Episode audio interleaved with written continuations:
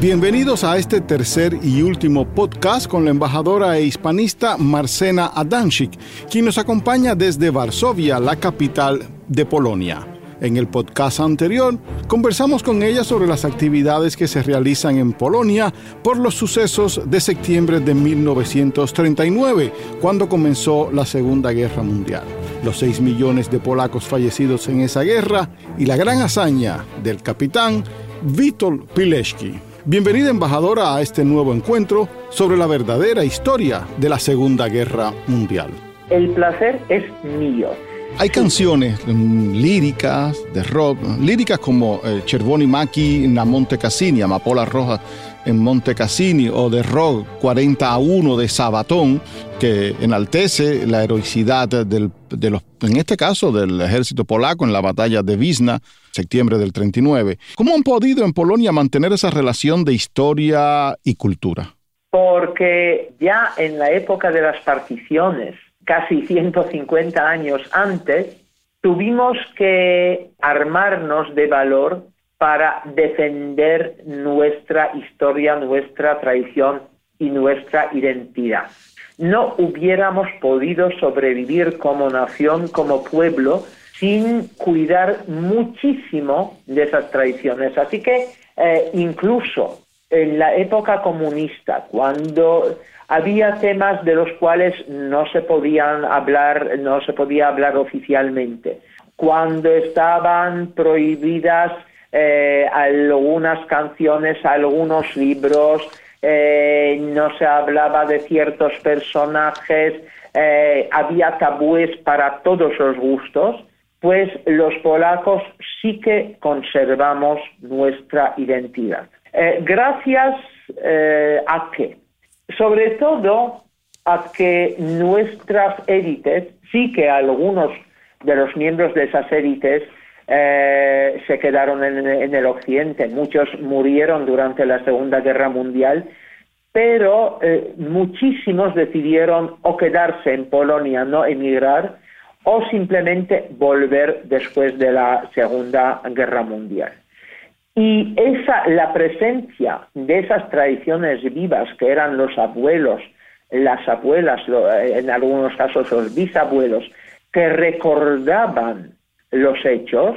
Y era una historia, digamos, unas historias que se contaban por lo bajini, eh, que se contaban solo cuando se tenía confianza total en la persona que estaba a tu lado.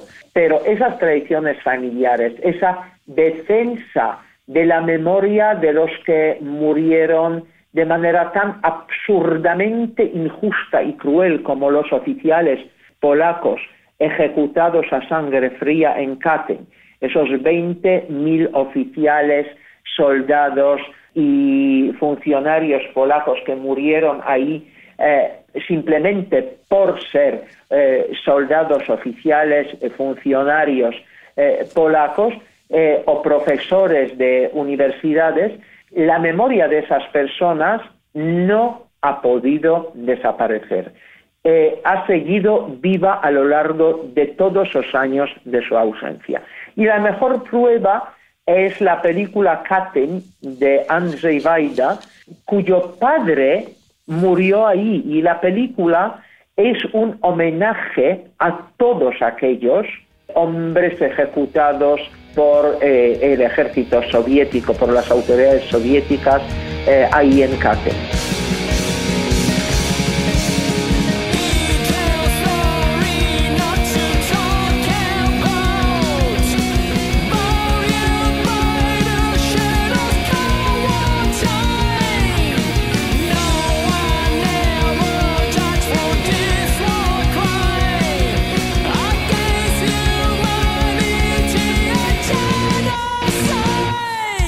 Tras el fin de la Segunda Guerra Mundial y la instauración de un sistema comunista en Polonia, ¿cuál era el punto de vista de la historiografía oficial sobre el Tratado Ribbentrop-Molotov y los sucesos del primero y el 17 de septiembre de 1939?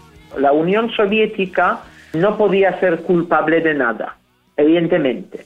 O se obviaba ese tratado, o se silenciaba, o si se hablaba de él, se hablaba de una especie de forma de defensa de los derechos de los ciudadanos soviéticos que vivían en el territorio de Polonia contra las horrorosas autoridades polacas de aquellos tiempos que, que tenían malas intenciones. O sea, una, una sorta de absurdos que, por supuesto, dado que todo el mundo sabía de qué se trataba, francamente dicho no hacía mucho daño.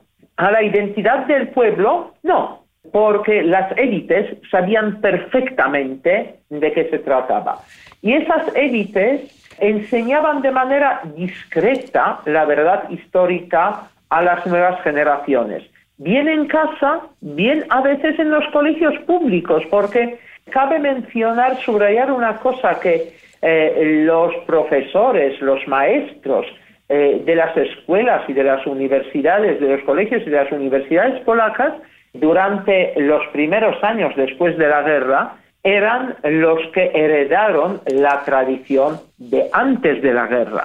O sea, no eran gente nueva traída de la Unión Soviética o de unos sitios eh, totalmente ajenos a Polonia, no. Eran aquellas generaciones de maestros y profesores, de tutores también, que conocían la verdad y a veces de manera totalmente solapada la compartían con los niños. Algunos, por supuesto, eh, fueron delatados, hubo de todo, pero esa tradición pervivió en, el pueblo polaco, pervivió en, nuestra memoria, en nuestra identidad. Estaban ahí los descendientes de las víctimas, estaban ahí los que eran, eh, habían sido eh, testigos presenciales de los hechos. O sea, no podías negar una verdad evidente. Eso sí, existía eh, una verdad oficial que todos estaban obligados a repetir y existía también una verdad histórica verdadera, valga la redundancia, que servía para de alimento a la identidad nacional. El escritor cubano, eh, embajador Alejo Carpentier, eh, premio Cervantes de literatura, en, su, en una de sus obras finales, La consagración de la primavera, uno de sus pasajes sobre el año 39, pone en boca de uno de los, de los personajes de su obra un canto popular que oye en la calle, alegórico al momento, y decía, el comunismo es libertad, cógete a Polonia y dame la mitad. ¿Sigue siendo Catín una herida abierta en su país? Mientras vivan los descendientes de las víctimas, la cicatrización completa de esa herida me parece imposible. Sin embargo, cuando ya se pudieron aclarar todos aquellos hechos, porque, porque eh, por supuesto, la masacre de Katyn eh, fue atribuida a los nazis eh, y durante mucho tiempo, durante los tiempos del comunismo, se, sostenía oficialmente que los verdaderos autores de la masacre habían sido eh, los nazis. Sin embargo, la verdad era más que evidente y se sabía que los autores de la masacre no fueron precisamente los nazis, eh, sino fueron eh, los soviéticos. Y esa masacre, como ya han sido aclarados todos los hechos, no es que duela menos, porque a los descendientes seguramente les sigue doliendo igual, pero por lo menos ha recibido esa masacre envoltorio bibliográfico. Ya eh, se han escrito libros, eh, se han levantado monumentos, se ha conmemorado muchísimas veces cómo se merecieron sus víctimas. wbił w polską wierśnię Nacka ostry nóż, mordując tam najlepszych polskich synów. Jak podły zbir, nikczemny zdrajca tchórz, to przecież on, jak bóstwo czci Stalina. Estamos conversando con Marcena Adansik, diplomática polaca, quien fuera la embajadora de su país en Cuba y España. Claro que se asocia ahora también con lo que ocurrió hace 11 años, más de 11 años, con la catástrofe aérea en la cual pereció la flor innata de las autoridades polacas de aquel momento, con eh, el año 2010 y la muerte del entonces presidente de la República y su esposa, de una parte del generalato, de muchos ministros, de muchos personajes importantes de las autoridades de aquellos tiempos.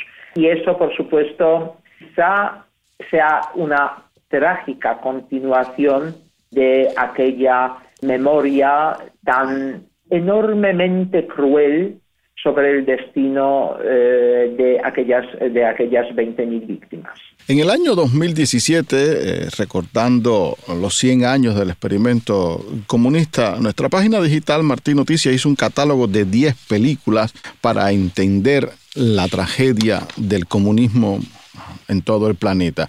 Y en la selección habían tres películas polacas, El hombre de mármol, El hombre de hierro e Interrogatorio.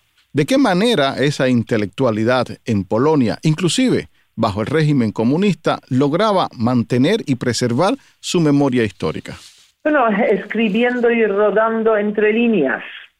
Dijo eh, hace años, humorista español eh, de origen catalán, Jaume Peric, eh, que hay que saber leer entre líneas para no vivir entre rejas.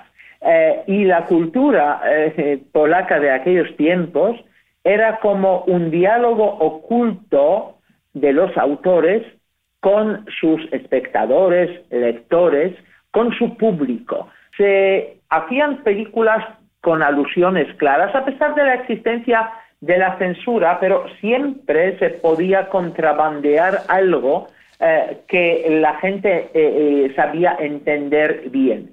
Entonces, era una especie de diálogo de la intelectualidad polaca, no con las masas masas, porque, bueno, aunque a veces sí también eh, los obreros, la clase obrera polaca era una clase en muchos casos muy consciente de lo que pasaba en su alrededor, pero sobre todo con los jóvenes, con los estudiantes de, las universidades, con, con los maestros, con los profesores, con los artistas. O sea, toda esa intelectualidad sabía expresar artísticamente las inquietudes, las dudas y lo que, lo que estaba prohibido. A veces eh, eh, se trataba de unas simples comedias que ridiculizaban el sistema. A veces eh, la risa puede más que el llanto. Y en este caso, en muchos, bueno, son unas comedias eh, super polacas, pero tan polacas que eh, son inexportables, pero se hacían espectáculos o eh, se hacían películas que eran comedias puras y duras que simplemente de manera caricaturesca presentaban los absurdos del sistema comunista, aludiendo a veces a unas cosas que la censura debió de haber eh, eliminado y no lo hizo porque no se había percatado. Eh, así que era un constante diálogo, eh, un constante tira y afloja entre las autoridades, la intelectualidad y su público.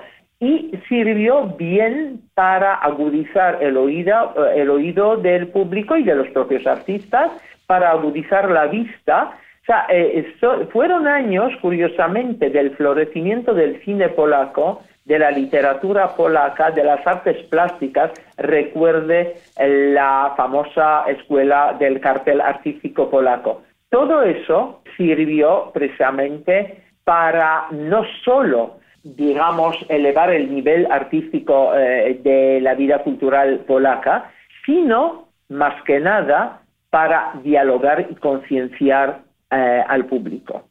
En el caso de, usted mencionaba y nos mencionó anteriormente eh, al, gran cineasta eh, Vagda, y creo que en, su última película se ve la tragedia de esos intelectuales polacos. La, película fue traducida al inglés como After Image, en polaco, creo que su, su título es Powidoki que, es sobre la vida de, un genial, de un genial pintor polaco que, sufrió en carne propia e, e, ese ostracismo y esa, y esa represión eh, en, su país. La, vida de, Vladislav Streminski. Vladislav Streminski, sí.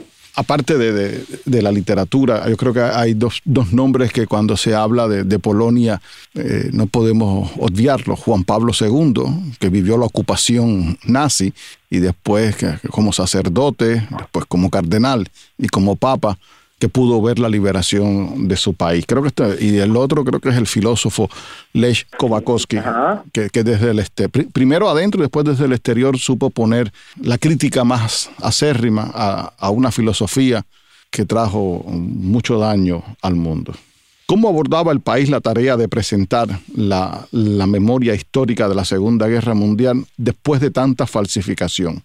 Cuando se sabe que durante la época de las falsificaciones la verdad permanecía como la verdad, la verdad verdadera, bueno, eh, esta autología, pero quisiera subrayar precisamente eh, que se trata de la pura verdad sin falsificación alguna, permanecía como parte de la identidad tanto de los intelectuales como, digamos, de las incipientes clases medias polacas, ya se puede decir que luego eh, lo único que, teníamos que hacer eh, fue eh, rectificar, nada más.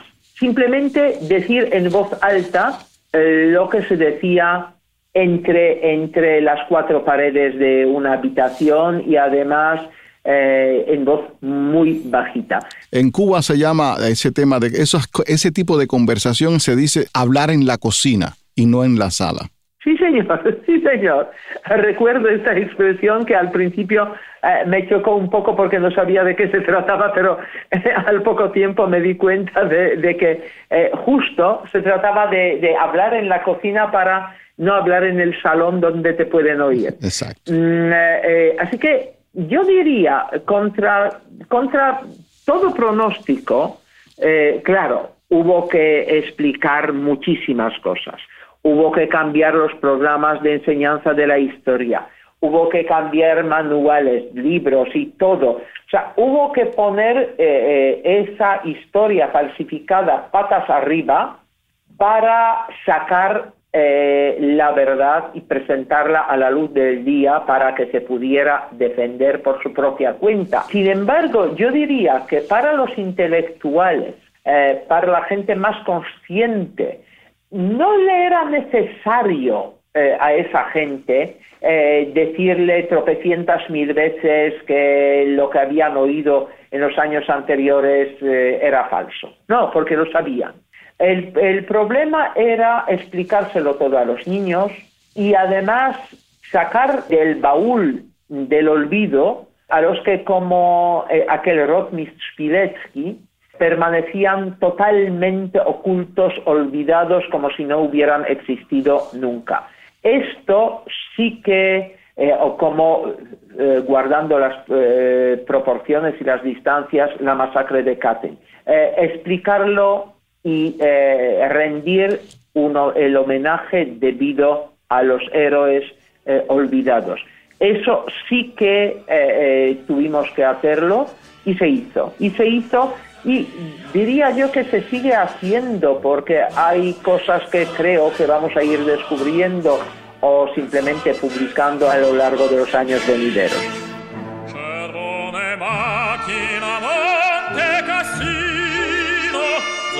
Zamiast Rosji pili polską krew.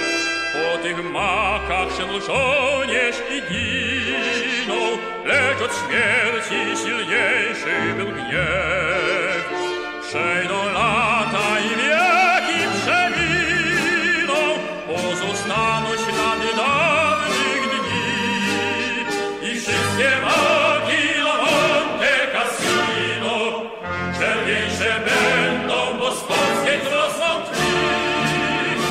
Durante la última campaña electoral en Rusia a la Duma, uno de los candidatos del Partido del Poder de Rusia Unida comparó los ataques que se le hacen a Stalin con ataques a la historia de la Segunda Guerra Mundial. Inclusive desde el Kremlin eh, se ha llegado a acusar a Polonia de haber iniciado la Segunda Guerra Mundial. Se lanzó improperios contra el que fuera embajador polaco en, Alemania y en su opinión podemos extrapolar a, a Joseph Stalin de los crímenes de Katyn, del exilio de millones de polacos a la Siberia, de esa lentitud de esa inacción en agosto del 44 ah, en el Vístula por las tropas soviéticas, por solo citar varios ejemplos? Yo quisiera pedirle una cosita. No utilice la palabra exilio de los polacos a Siberia, porque no fue exilio, fueron deportaciones. Eh, eh, los polacos no iban a Siberia con gusto para refrescarse, sino eran deportados a centenares a Siberia o a los desiertos de Kazajstán eh, daba igual. No, no se puede extrapolar a Stalin para nada. Eh, eso, desde luego, eh, las acusaciones de los polacos iniciamos la Segunda Guerra Mundial para suicidarnos, por favor, son tan absurdas, tan absurdas, y los hechos históricos y los documentos lo niegan. Yo creo que ni falta que hace que hablemos de este tipo de evidencias.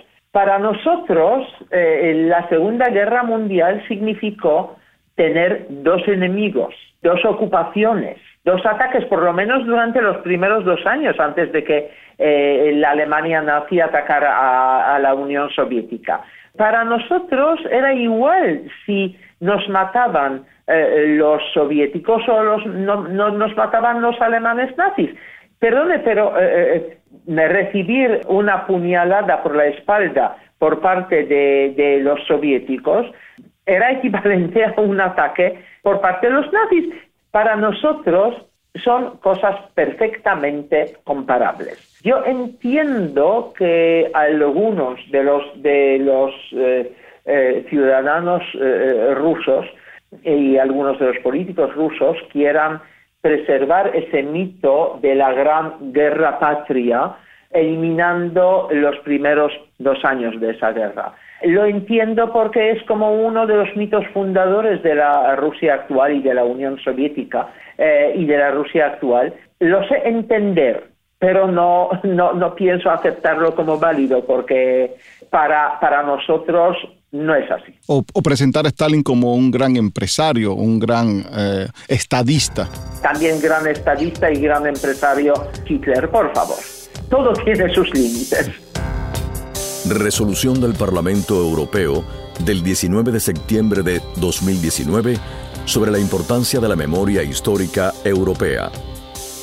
Recuerda que los regímenes nazi y comunista cometieron asesinatos en masa, genocidios y deportaciones y fueron los causantes de una pérdida de vidas humanas y de libertad en el siglo XX a una escala hasta entonces nunca vista en la historia de la humanidad.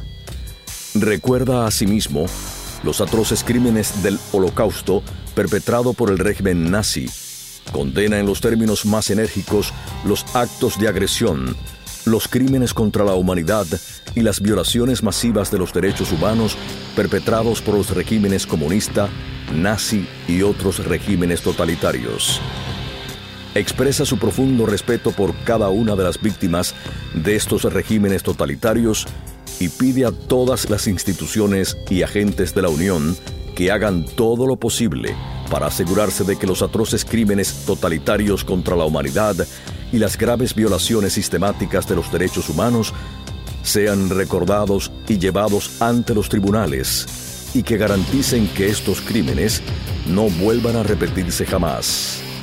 Hace hincapié en la importancia de mantener viva la memoria del pasado pide a todos los Estados miembros de la Unión que hagan una evaluación clara y basada en principios de los crímenes y los actos de agresión perpetrados por los regímenes comunistas totalitarios y el régimen nazi.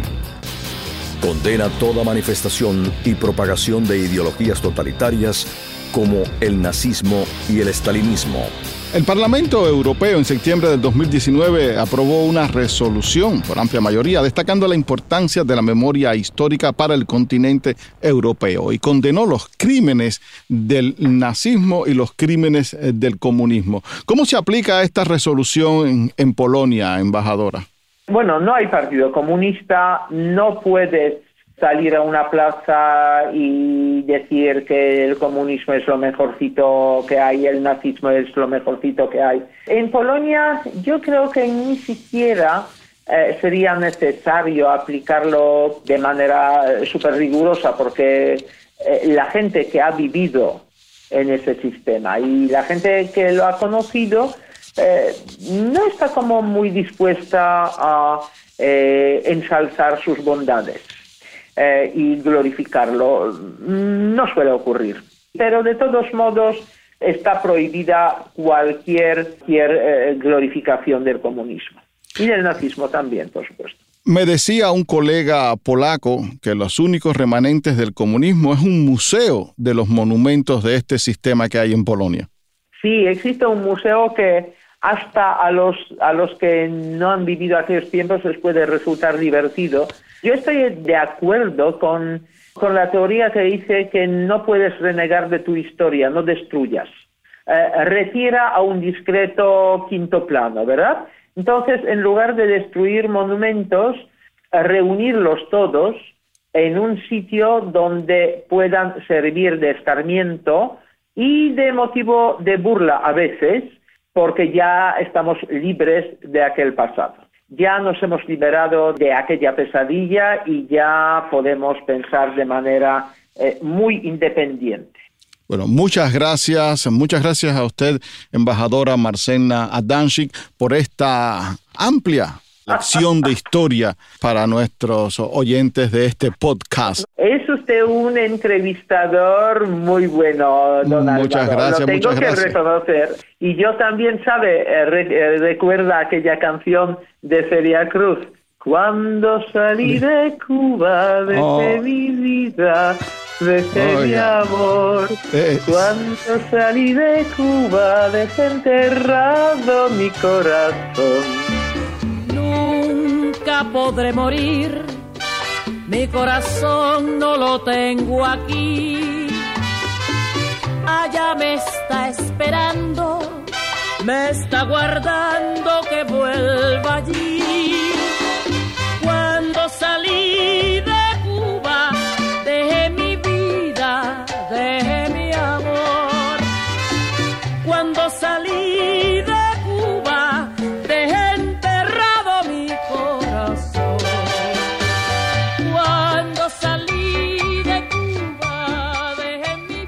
Hasta aquí este ciclo de podcast conversando sobre Polonia en la Segunda Guerra Mundial con la embajadora e hispanista Marcena Adanchik.